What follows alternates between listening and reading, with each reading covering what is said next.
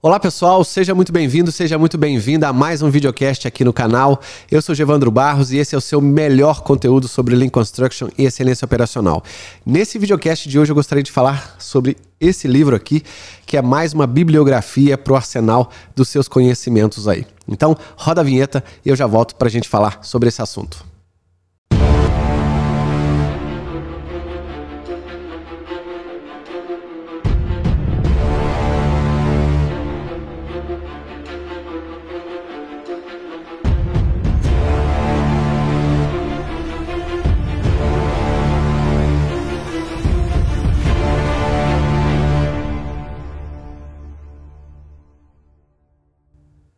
Muito bem, então vamos lá, direto ao ponto, como sempre.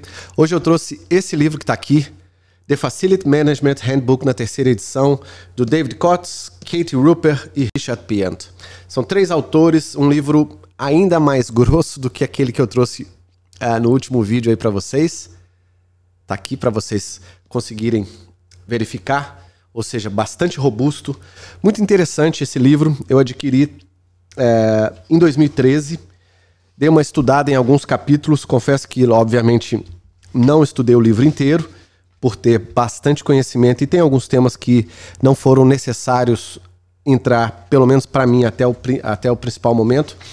Mas por que, que eu comprei esse livro, pessoal? Existem alguns projetos de Lean Construction que eu já fiz e, e muito provavelmente dois que eu ainda vá fazer. Então, estamos em negociação aí para processo de mentoria com, com duas empresas que, que têm projetos que tem partes do projeto uh, que precisa não só ter algo a ser construído, mas usar a, gestão né, do, das facilidades, das do facility aí com, uh, dentro de um contrato.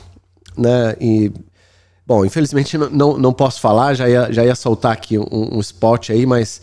É, e aí, para esses projetos, pessoal, a gente precisa de algumas outras abordagens, né? Depois que, que uma obra está feita ou depois que você já tem um, um, um, projeto concluído, tanto a passagem de bastão do final desse projeto para o cliente, quanto a gestão das, da, de, de, das facilidades, vamos dizer assim, né? Que é o, o termo que a maioria das pessoas usa aqui, precisa ser feita de uma maneira é, distinta, né? Tanto na, durante a passagem de bastão, porque se começa um novo ramp-up para esse gerenciamento, para essa gestão, é, inclusive de passagem de bastão de equipes, né? De quem está construindo para o cliente ou de quem está construindo para uma empresa terceira que vai gerenciar aquela, aquele facility ali para ou aquele projeto, ou aquela obra, ou aquele, aquela indústria é, para um determinado cliente. E aí dependendo da área, você pode envolver manutenções, você pode envolver diversas coisas, tem questões contratuais, questões de segurança. Foi por isso que eu comprei esse livro. É, na época eu prestei algumas consultorias é, para algumas empresas que estavam nesse momento, né, de de gestão, né, do facility management aí, ou seja, começando projetos de passagem do bastão desses do encerramento das suas obras para um terceiro e aí a gente envolver os terceiros no projeto, tem uma outra abordagem de trabalho que não tem nem muito a ver com o que a gente faz é, durante uma obra, né, num projeto teoricamente comum aí de Lean Construction, mas que eu trouxe aqui bastante interessante. O que, que tem de interessante nesse livro aqui? Salvo os temas de planejamento, programação e budgeting, ou seja, a parte financeira, mas tudo que ele trata aqui é real estate, sustainability, ou seja, o ciclo de design, né, da, da, da construção, é, a pré-definição da, parte de emergência das facilidades, segurança, operação e manutenção e a prática da, da, da gestão né, do facility aí para diversos temas, tudo focado depois que a obra está pronta e, de, e, nessa passagem de bastão. Obviamente, como eu disse, é um livro em inglês, bastante robusto. É, tem, eu, eu, vou citar aqui apenas um capítulo, pessoal, só para não estender demais esse vídeo. Mas o, o, o, capítulo que eu mais estudei é o capítulo 5 aqui da página. Principalmente essa parte aqui da página 240. Deixa eu trazer aqui para vocês só um spot. Que fala da fase de construção. Construção do quê? Não a fase de construção em si da obra, a obra já vai estar construída, né? Mas é, a fase de passagem de bastão, principalmente focada nos custos, né? É, porque você tem, depois de um certo período, custos relativos a, a renovações, seguros, é, alternativas que você tem aí para fazer, é, principalmente projetos, né, turnkey, enfim, tem várias coisas que você precisa analisar, né, com os tipos de contrato, é, tipos de, de, custeio, ele fala aqui, documentações que tem que ser, tem que estar tá em dia.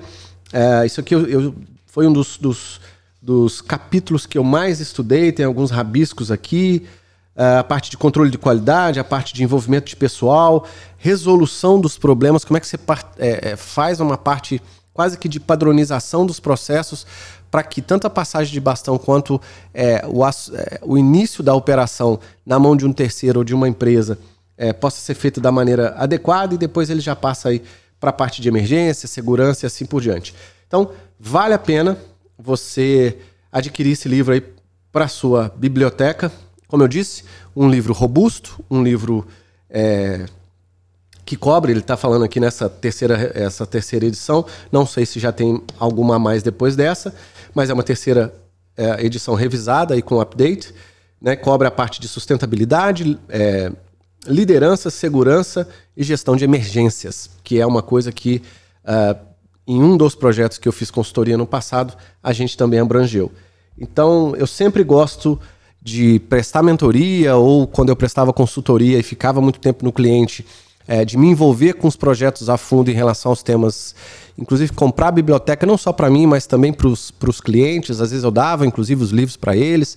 É, muitas vezes os livros, né, como esses aqui, são livros importados, não pelo preço em si, não são tão caros assim pelo investimento que eles, que eles trazem, né? Tem que, livros são, são investimentos, mas por todo o conteúdo de pessoas que já fizeram algo escreveram e estão dando ali algumas dicas, algumas trocas de experiência e trazendo exemplos de projetos, trazendo técnicas, fórmulas, enfim, né? metodologias e ferramentas para a gente poder usar. Então, fica aí mais essa dica para você. É, se você tiver alguma pergunta, sugestão de livro, algum comentário a fazer dos livros, coloca no link abaixo aí.